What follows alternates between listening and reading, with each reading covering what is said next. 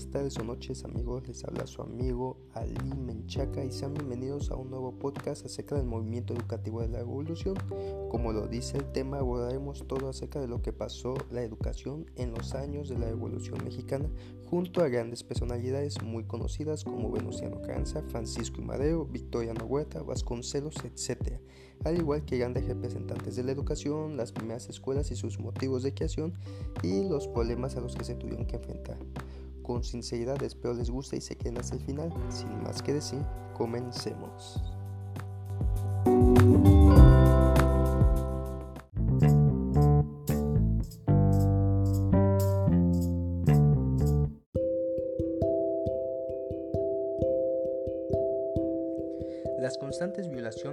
Sufragio electoral en beneficio del continuismo del gobierno del general Porfirio Díaz y su grupo, aunadas a un creciente malestar económico de la población del campo y de la ciudad, fueron los motivos inmediatos de la revolución.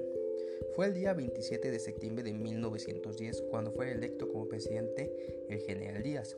Fue entonces cuando Madero resolvió lanzarse a la revolución. El día 5 de octubre de 1910 firmó el Plan Evolucionario de San Luis Potosí en el cual declaraba nulas las últimas elecciones. El propio Madero fracasó el 20 de noviembre en Ciudad Porfirio Díaz, que hoy en día es Piedras Negras. No obstante, el movimiento había cobrado ya fuerza incoercible. El decadente gobierno de Díaz entró en negociaciones con los maderistas y cedió a todas sus exigencias, las cuales comprendían las, las renuncias del general Díaz. El 21 de mayo se firmó la paz en Ciudad Juárez y el 25 fueron enviadas al Congreso las renuncias de Díaz. Ya para el 26 abandonó el viejo Díaz la capital de la República para embarcarse en Veracruz y dirigirse a Europa, lo que fue que hizo el 31 para no volver jamás a México. En las elecciones presidenciales contendieron ocho partidos. Resultó electo Madero como presidente de la República y José María Pino Suárez como vicepresidente. Ambos tomaron posesión de sus cargos el día 6 de noviembre de 1911. De esta situación se aprovecharon las fuerzas reaccionarias del país. Victoriano Huerta, quien traicionando a Madero se adueñó de la situación a principios de 1913, después de una lucha enconada en la propia capital de la República. Logró arrancar las renuncias de Madero y Pino Suárez. Fue el día 22 de febrero cuando sucedió el asesinato de Madero y de Pino Suárez. Este, junto con otros acontecimientos de triste memoria, produjeron una nueva evolución. Venustiano, siendo gobernador de Coahuila, desconoció inmediatamente a Huerta y un mes después de tan horribles crímenes, varios jefes y oficiales del ejército firmaron el Plan de Guadalupe en la hacienda que lleva este nombre en el estado de Coahuila, en el, cual se desconoció a Huerta y se nombró a Venustiano Canza primer jefe del ejército constitucionalista. Huerta tuvo que abandonar el poder el 10 de julio de 1914. El ejército constitucionalista entró en la capital de la República a mediados de agosto al mando del general Álvaro Obregón y el día 20 del propio mes se instaló en México el primer jefe, don Venustiano Carranza. Pero aún surgieron grandes desacuerdos. Ahora Francisco Villa y Emiliano Zapata se unieron contra Carranza. Se postuló Carranza para la presidencia de la República y fue electo el día 26 de abril de 1917. Nuevamente Villa y Zapata mostraron su público descontento, pero aún con todo eso pudo mantenerse en el poder hasta mayo de 1920. Al acercarse el término de su periodo presidencial, trató de imponer como sucesor al ingeniero don Ignacio Bonillas en contra de Álvaro Obregón, quien había sido su leal defensor en los más difíciles stances de su vida política. Por el 1 de diciembre de 1920 tomó posesión el general Obregón como presidente constitucional de la República. Álvaro Obregón gobernó todo el periodo para el que fue electo y el 30 de noviembre de 1924 transmitió pacíficamente el poder al general Plutarco Elías Calles. Este gobernó igual los cuatro años constitucionales hasta el día 30 de noviembre de 1928. Una vez terminado el periodo presidencial del general Calles, fue asesinado por un fanático. Entonces hubo desconcierto en la República por la muerte del caudillo, pero el general Calles se enfrentó al problema. Lázaro Cárdenas acentuó mucho más las tendencias socialistas del régimen revolucionario.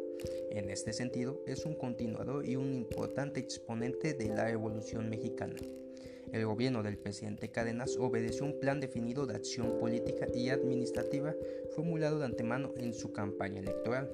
La obra del general Cárdenas como presidente fue toda ella en favor de las clases trabajadoras planteó el nuevo presidente el problema de la independencia económica de México tratando de nacionalizar las grandes riquezas del país. Ante la expectación del mundo entero llevó a cabo la expropiación petrolera en cuya riqueza nada menos que Estados Unidos e Inglaterra tenían invertidos grandes capitales.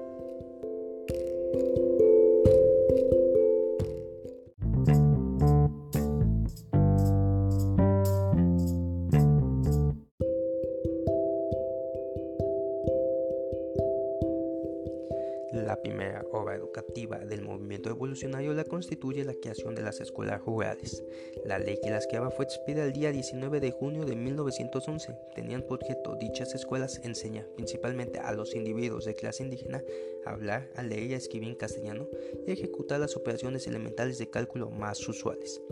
En 1912, Alberto Pañi inició una encuesta sobre la educación popular para ver de mejorar o en su caso de transformar las escuelas de instrucción rudimentaria en la república. Su propósito era el de introducir en estas un programa económico de instrucción popular, pues le parecía la enseñanza impartida hasta entonces en ellas vaga. La encuesta produjo sus frutos, no obstante que de inmediato era imposible por la pobreza del país satisfacer todas las exigencias pedagógicas reclamadas. A la sazón, Jorge Estañol, secretario de Instrucción Pública y Bellas Artes en 1913, explicaba que la instrucción pública en México debe resolverse por ahora en el sentido de la mayor extensión del sistema escolar. Muchas escuelas en el mayor número posible de lugares en donde el analfabetismo ha sido hasta hoy normal es lo primero que debe intentarse establecer. Hacia fines de 1913 y durante el año de 1914, la instrucción rudimentaria llegó a contar con el mayor número de escuelas, 200 con una asistencia aproximada de 10.000 alumnos. Durante los años de 1915 y 1916 alcanzó su grado más intenso el movimiento evolucionario, impidiendo no incrementar ni aun siquiera conservar las instituciones creadas. Las escuelas rudimentarias convivieron con los tiempos más agitados de la evolución. Pronto estuvieron al servicio de la cosa política y social, bien que transformándose bajo el empuje de las circunstancias se les llegó a llamar fábricas de zapatistas. El gobierno de don Venustiano Canza, poca importancia, por desgracia, concedió este tipo de instituciones. Es hasta la época de la presidencia del general Obregón cuando se toma clara conciencia del problema. El general Álvaro Obregón había establecido el 20 de julio de 1921 la Secretaría de Educación Pública, que don Venustiano Canza había resuelto suprimir el 13 de abril de 1917. El nuevo ministro de la restaurada secretaria fue el licenciado don José Vasconcelos, quien en agosto del mismo año ordenó que los asuntos de las escuelas rurales y primarias foráneas fueran tratados y resueltos por un departamento con el nombre de Departamento de Cultura Indígena y con la libertad de acción suficiente y necesaria para poner en práctica las mejores iniciativas y proyectos.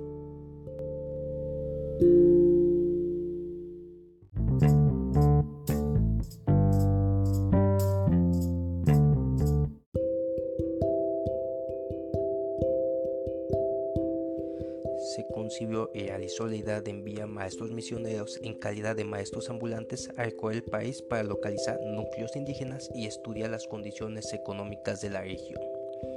Al terminar el periodo presidencial del general Obregón, que fue el 30 de noviembre de 1924, funcionaban ya 1.039 planteles atendidos por 1.146 maestros y monitores y 48 maestros misioneros, con una población escolar de 65.000 alumnos. Durante el primer año del gobierno del general Calles, la organización de las escuelas rurales era todavía muy deficiente, carecían una doctrina especial y de los elementos materiales más indispensables para poder desenvolverse y desarrollarse, a tenor de las exigencias sociales. Con todo, el gobierno seguía pensando seriamente en una mejora radical de ellas. Así fue como a mediados del año de 1926, en memorable Junta Reglamentaria de Directores de Educación Federal se planteó con acierto el importante problema en orden a estos tópicos educativos. La enseñanza rural primaria recibió también muy pronto otro vigoroso impulso mediante la infunción de las llamadas misiones culturales, una de las instituciones más originales de la pedagogía evolucionaria mexicana. Estas misiones culturales se crearon con el fin de mejorar la preparación de los maestros del campo En un principio era un equipo de maestros y profesionales que se trasladaban a determinados centros de población, donde existían ya escuelas rurales, con el propósito de instruir en la técnica de la educación y la práctica de pequeñas industrias y de la agricultura a los maestros en ejercicios de esos centros. El profesor Roberto Medellín, oficial mayor de la Secretaría de Educación Pública en 1923, fue quien concibió la idea de estas agencias pedagógicas para la capacitación de los maestros. El señor oficial mayor encabezó el grupo formado por los profesores Rafael Ramírez, Isaías Bacena, Rafael Ángel, Fernando Galviati, Alfredo Tamayo y doctor Anulfo Raro. El éxito tenido fue satisfactorio. Las enseñanzas que impartían estos cuerpos docentes de emergencia vinieron a elevar la cultura profesional de los maestros. Es por ello que en 1926 se organizaron como parte del sistema de educación federal. En virtud de que las escuelas normales rurales hacia 1967 habían graduado un buen número de maestros, se consideró que debía desaparecer la dirección de misiones culturales.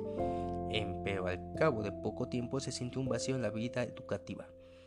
En 1942 se establecieron. Ahora su trabajo está encaminado al mejoramiento integral de la vida rural de los pobladores de cada región. Su tarea docente comprende los siguientes aspectos: salud, higiene, alimentación y vestido, economía, recreación, obras materiales, técnica productiva, organización social, etc. El admirable desarrollo de la enseñanza oral elemental vino a demostrar la necesidad orgánica de ella en el país. A tal punto congeniaron los propósitos de la Secretaría de Educación con las fuerzas sociales de la comunidad, que el Departamento de Escuelas Rurales expidió a finales de 1926 una circular creando los comités de educación, cuya médula tarea sería la de coayudar material y moralmente a la hora de la enseñanza oral. En cada poblado, congregación o desea la mencionada circular, habrá un comité de educación integrado por un miembro electo por los vecinos, quien sea el presidente.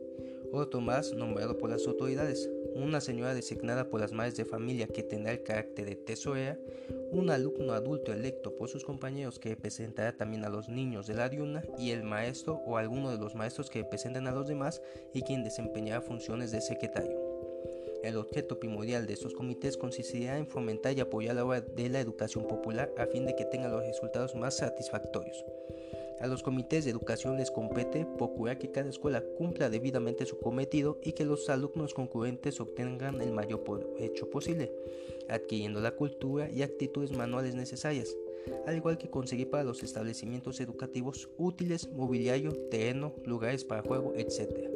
Mejorar los edificios escolares para que unan las condiciones de higiene y comodidad necesaria y si es posible llevar adelante la construcción de otros más adecuados al, igual que facilitar a los niños menesterosos en la medida de las posibilidades del comité, útiles, prendas de vestir, servicio médico y alimentos. Dentro del sistema de enseñanza rural, las razas indígenas han merecido la debida atención de parte de los gobiernos revolucionarios. Muy pronto se pensó en crear escuelas rurales destinadas a la incorporación cultural del indio, las cuales habían de tener una específica función, la enseñanza y uso del idioma castellano como base de la tarea emprendida y la creación de fuertes vínculos de solidaridad entre indios y mestizos. A fines de 1928 ya funcionaban 789 escuelas concluidas por indígenas de raza 866 maestros las atendían, pero solo tuvieron una asistencia total de 95.464 alumnos, incluyendo 20.500 adultos. El censo de aquel entonces registró una población de más de 3 millones de indios. Con la mira de ayuda a resolver tan delicada cuestión, se fundó en 1925 la Casa del Estudiante Indígena, la, idea originaria consiste en suministrar jóvenes indios no incorporados la preparación adecuada para que en pocos años se constituyeran en líderes y consejeros de sus hermanos de clase. Los jóvenes indios podían elegir entre diversas enseñanzas, de las cuales la más concurrida fue el curso normal para preparar maestros regionales indígenas. De hecho, la casa se convirtió en 1928 en escuela normal, ante la magnitud de la cuestión india de México y tratando de resolverla de manera satisfactoria, se fundó en enero de 1946 el Departamento de Asuntos Indígenas, destinado a estudiar de inmediato los fundamentales problemas de la incorporación de las razas autóctonas, a fin de proponer al Ejecutivo las medidas y disposiciones que deberían ser tomadas por las diversas dependencias de la Administración para aquel objeto. Al finalizar 1947, el estudio encargado al Departamento de Asuntos Indígenas quedó concluido. En él se propuso un comprensivo plan de defensa, educación, higiene y elevación económica de las razas indígenas que hubo de llevar a efecto el propio departamento. El Departamento de Asuntos Indígenas desarrolló su acción educativa por medio de las escuelas vocacionales de agricultura. En 1940 existían 40 de estos planteles, con una existencia cerca de 3.000 alumnos. Eran escuelas mixtas y su plan de enseñanza tomaba en cuenta la geografía y organización económica del lugar que se encontraban establecidos. En favor de los indígenas se emprendieron estudios de carácter económico en diversas regiones del país. Muchos de estos dieron pie para construir vías de comunicación, introducir energía eléctrica, llevar a efecto obras de irrigación y en general fomentar la producción agrícola y pecuaria. Para llevar a cabo obras sanitarias y de higiene se fundaron 35 secciones médicas y enfermerías en diversas regiones del país frecuentadas por razas indígenas. La transformación que trajo consigo la evolución con respecto al sistema de propiedad de la tierra promovió activamente la necesidad de organizar en plano nacional la enseñanza agrícola hasta el año de 1925, cuando se realizó un esfuerzo de gran envergadura en el importante y delicado capítulo de la enseñanza agrícola en México. A iniciativa del general Elías Calles, entonces presidente de la República, se crearon las primeras escuelas agrícolas de tipo medio con el nombre de Escuelas Centrales Agrícolas a tan importantes planteles que para el efecto dependerían de la Secretaría de Agricultura y Fomento. De 1926 a 1929 acudió a esta escuela un gran número de jóvenes campesinos. En ella se realizaron las enseñanzas que señalaban sus planes y programas de trabajo. En el periodo comprendido de 1930 a 1962, por desgracia, sus propósitos fueron desvirtuados. Entonces surgió una nueva institución llamada Escuela Regional Campesina, en la que se funcionaron la Escuela Central Agrícola, la Escuela Normal Rural y las misiones culturales. Las escuelas regionales campesinas fueron instituciones de enseñanza múltiple para jóvenes de ambos sexos, de preferencia campesinos, aparejada a la creciente integración de escuelas rurales. Se pensó muy pronto en organizar una institución especializada para, la formación de maestros rurales. En octubre de 1922 se aprobaron para este efecto unas bases que pueden considerarse como el primer intento sello que determinó la estructura y fines de este tipo de planteles. Tendrían las siguientes finalidades. Preparar maestros para las escuelas de las comunidades rurales y de los centros indígenas. Mejorar los maestros en servicio e incorporar al progreso general del país los núcleos de población rural de las zonas donde habían de establecer las normas rurales. Las escuelas habían de instalarse en lugares próximos en donde se hallase establecida ya alguna escuela rural primaria. Serían internados con edificio, baño, dormitorios, cocinas y anexos para las oficinas e industrias. Además, tenían tierras de cultivo de buena calidad para trabajos de hortaliza, jardinería, huertos de frutales y cultivos en general.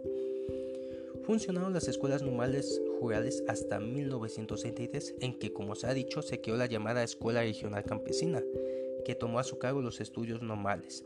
La carrera de maestro rural en la Escuela Regional Campesina tenía una duración de cuatro años, pero estuvo empobrecida y conculcada en sus principios.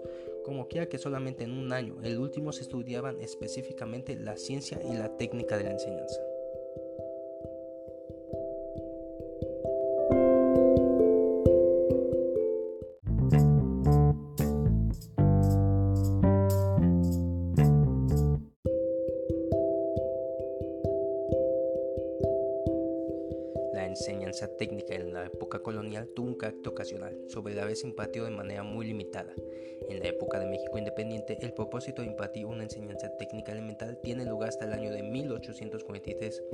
Entonces presidente Antonio López de Santana fundó una escuela de artes y oficios y otra de agricultura.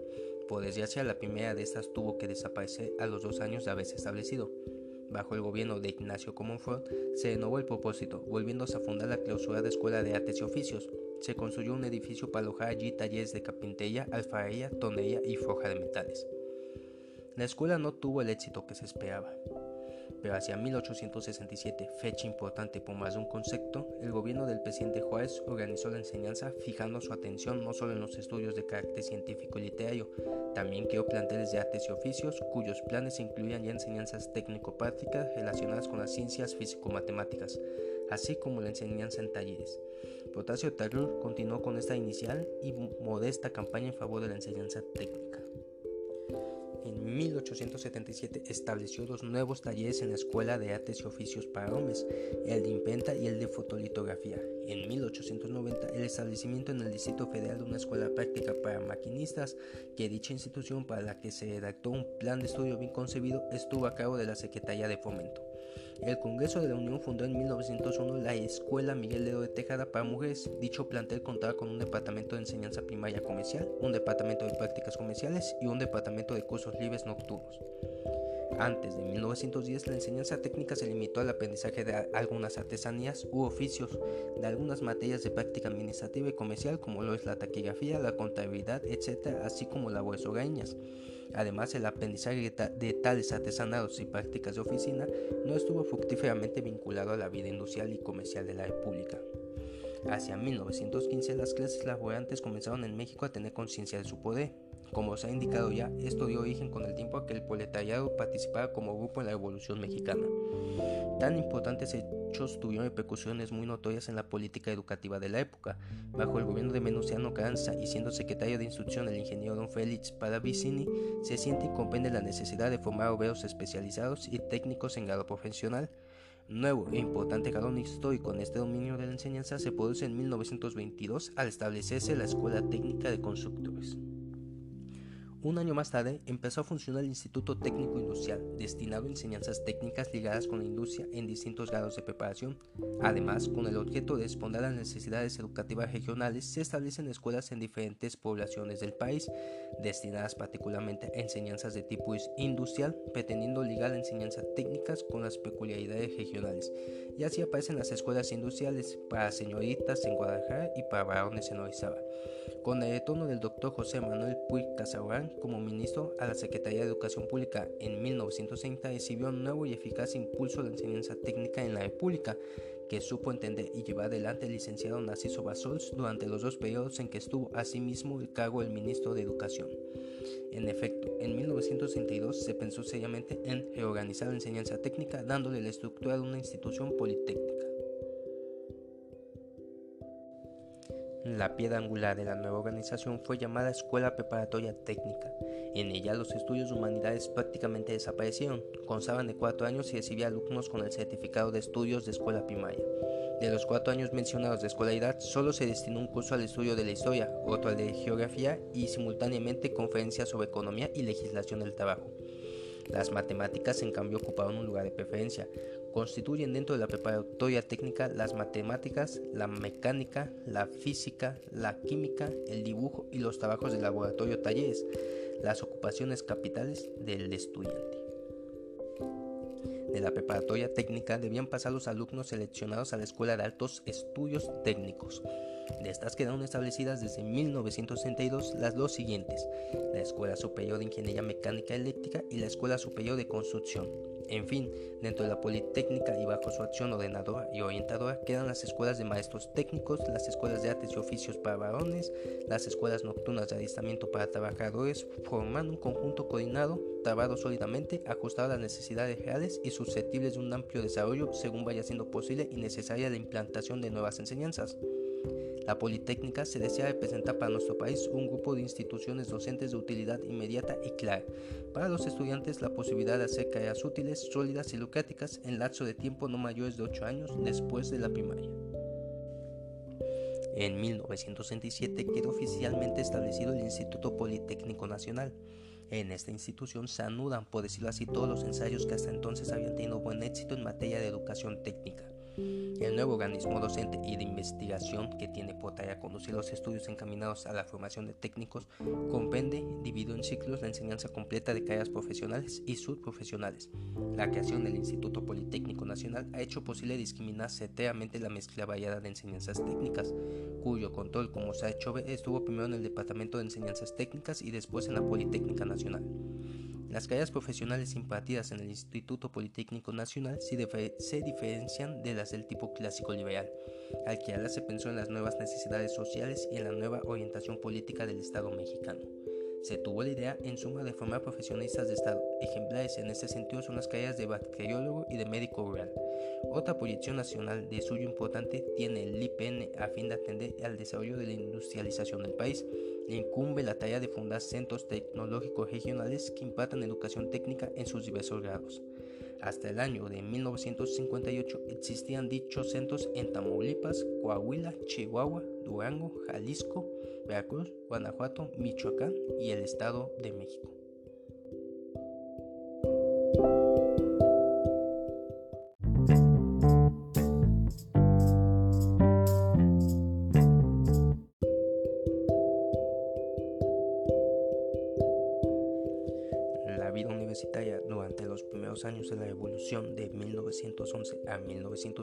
1914 fue insegura, como la de todas las instituciones docentes de la República en este periodo.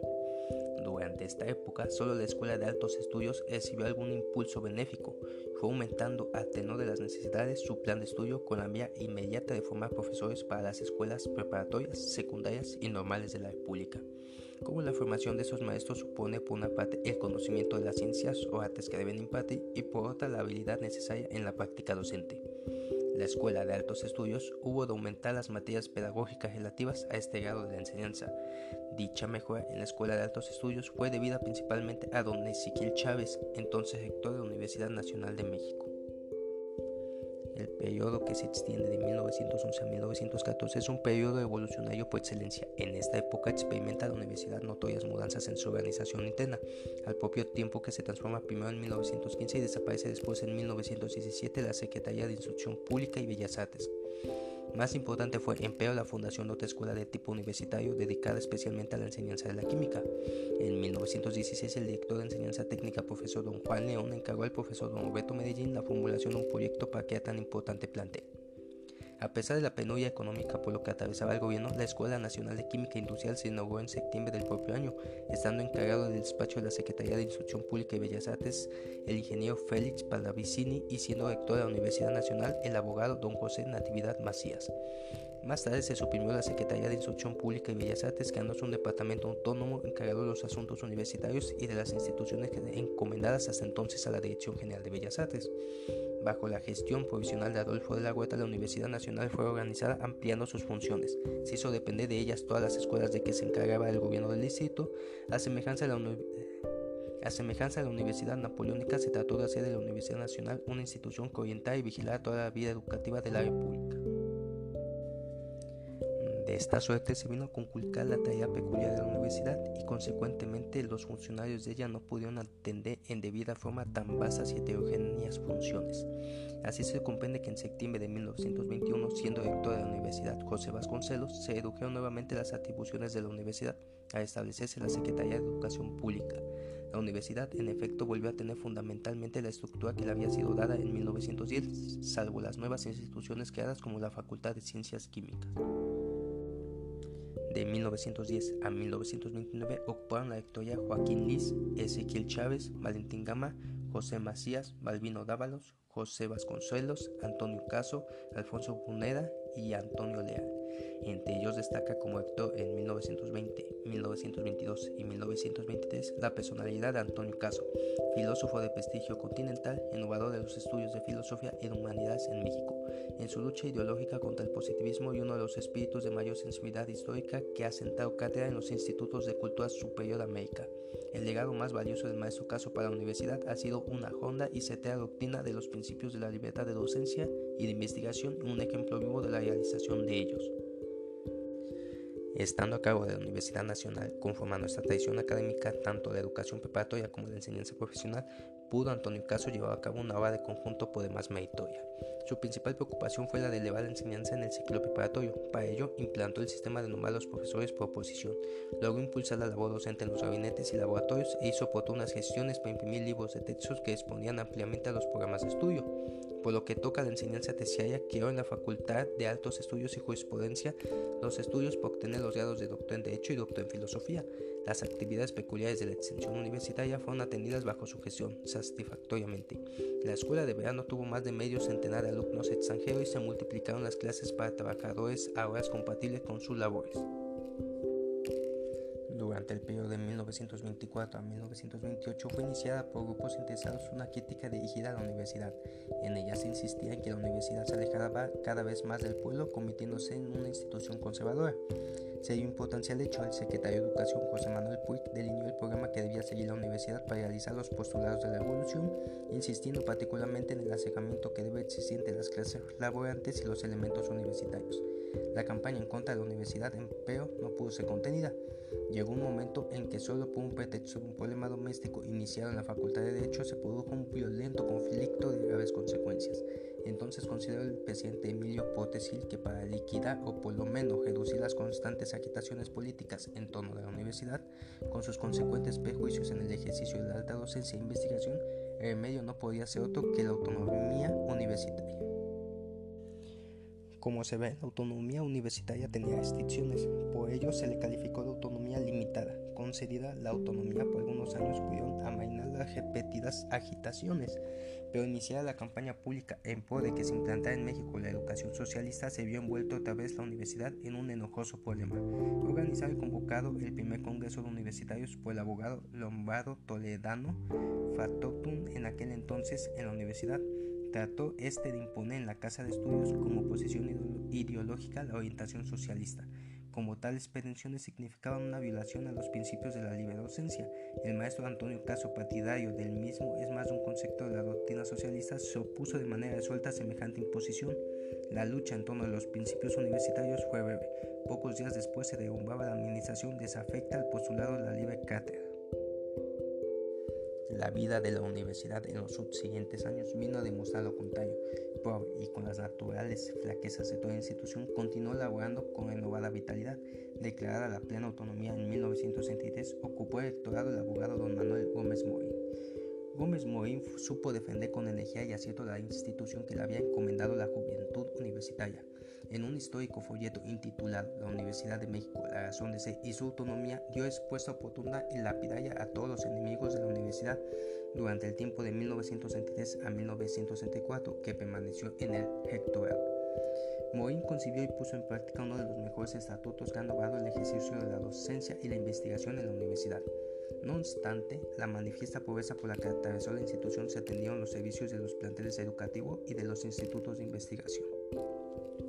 Los rectores subsecuentes procuraron y lograron cada cual a su manera hacer ver a los funcionarios del gobierno de la universidad por excelencia una institución de insustituible importancia. Durante los años que van de 1965 a 1942, el estudiantado empeoró logró obtener ciertas reformas en el estatuto universitario, gracias a las cuales se vino a dar cada vez mayor intervención a los alumnos en el gobierno de la universidad, lo que trajo consigo el palpable desorden y desasosiego, y consecuentemente perjuicio y daño en la marcha normal de los planteles universitarios. Los rectores que sucedieron a Gómez Morín habían descuidado completamente la coordinación de las tareas académicas de la universidad. En la época del rectorado de Víctor Fauci se buscó nuevamente la forma de la unidad, por lo menos a los institutos de investigación. Para ello se crearon los departamentos de investigación científica y de humanidades que se encargaron de orientar y coordinar los trabajos de los diferentes institutos de investigación. Alfonso Caso fundó también un nuevo instituto universitario, el Instituto de Orientación y Selección Profesional de la Universidad, comprendiendo de esa manera la ingente necesidad de poner la psicotécnica más reciente al servicio de los problemas de la orientación y selección de los alumnos. Por desgracia, el siguiente director, licenciado Genaro Fernández Marguero, dio al traste por tan moderno y provechoso instituto. Desde 1965 la Universidad de México confronta el grave, complejo y ya desesperante problema de la Escuela Nacional Preparatoria. La decadencia de este plantel de segunda enseñanza iniciada desde hace más de una veintena de años no ha podido ser detenida. No solo ha permanecido la institución al margen de toda mejora en sus planes de estudio, métodos de enseñanza y procedimientos para estimar el aprovechamiento de los alumnos, también ha caído con no pocas y honrosas excepciones del profesorado que exige que tan importante establecimiento. Los mejores hombres de profesión académica con que ha contado México en los últimos 50 años han salido de las aulas de la Escuela Nacional Preparatoria, pero ya se observa un hecho aflictivo y desconsolador. A pesar de haber progresado por tan manera significativa los métodos didácticos, la formación de los alumnos egresados de la Escuela Nacional Preparatoria desmece cada vez más y con mucho de la que recibían los estudiantes de generaciones pasadas. Hasta 1952, los rectores de la Universidad Nacional Autónoma dieron el aparente efecto de ocuparse de tan delicado problema, pero no tuvieron la resuelta intención de afrontarlo o no comprendieron los términos complejos en que es preciso plantear tan crítica y delicada cuestión. Nunca ha sido justicioso el acepto de que las nuevas generaciones de universitarios de México hayan sido fuerzas encontradas con el movimiento de la revolución. El establecimiento de la universidad en 1910 fue, como puede exhibirse por manera congruente, la oculta pero eficaz rebeldía en contra de un régimen carcomido y en de periclita. El evolucionarismo de las nuevas generaciones de universitarios se manifestó vigoroso y constructor. Apenas iniciada la evolución, desde 1912, la generación de jóvenes universitarios que fundaron el Ateneo de la Juventud laboró también en la tarea de llevar la cultura al pueblo. Los maestros de la Universidad Popular acudían a agrupaciones obreras, centros de empleos y sitios donde se congregaban personas deseosas de saber. Allí dictaban conferencias, organizaban visitas a museos y planeaban excursiones a los lugares históricos.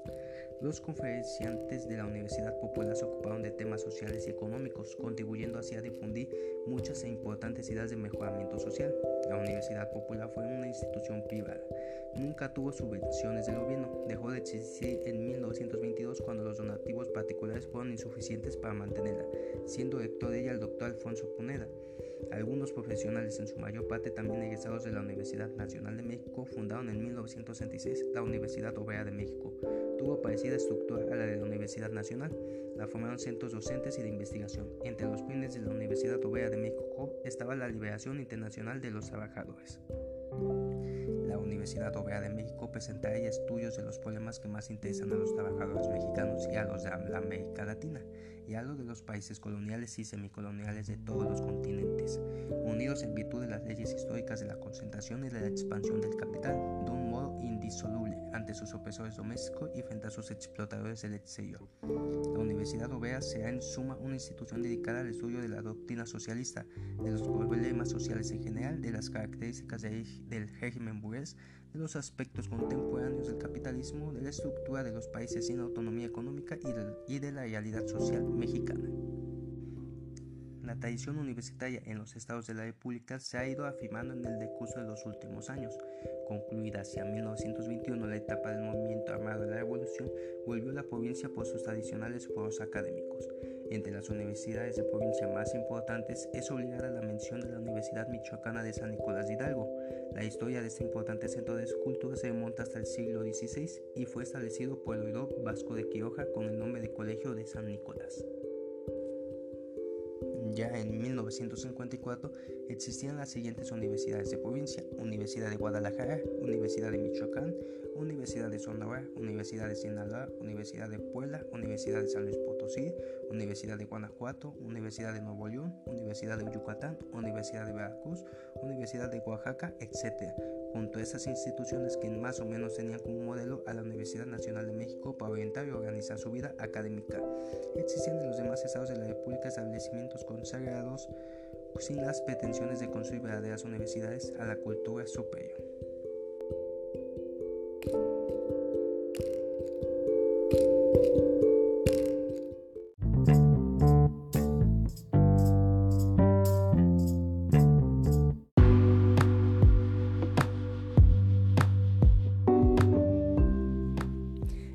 Hayan quedado hasta el final y les haya gustado y quedado claro.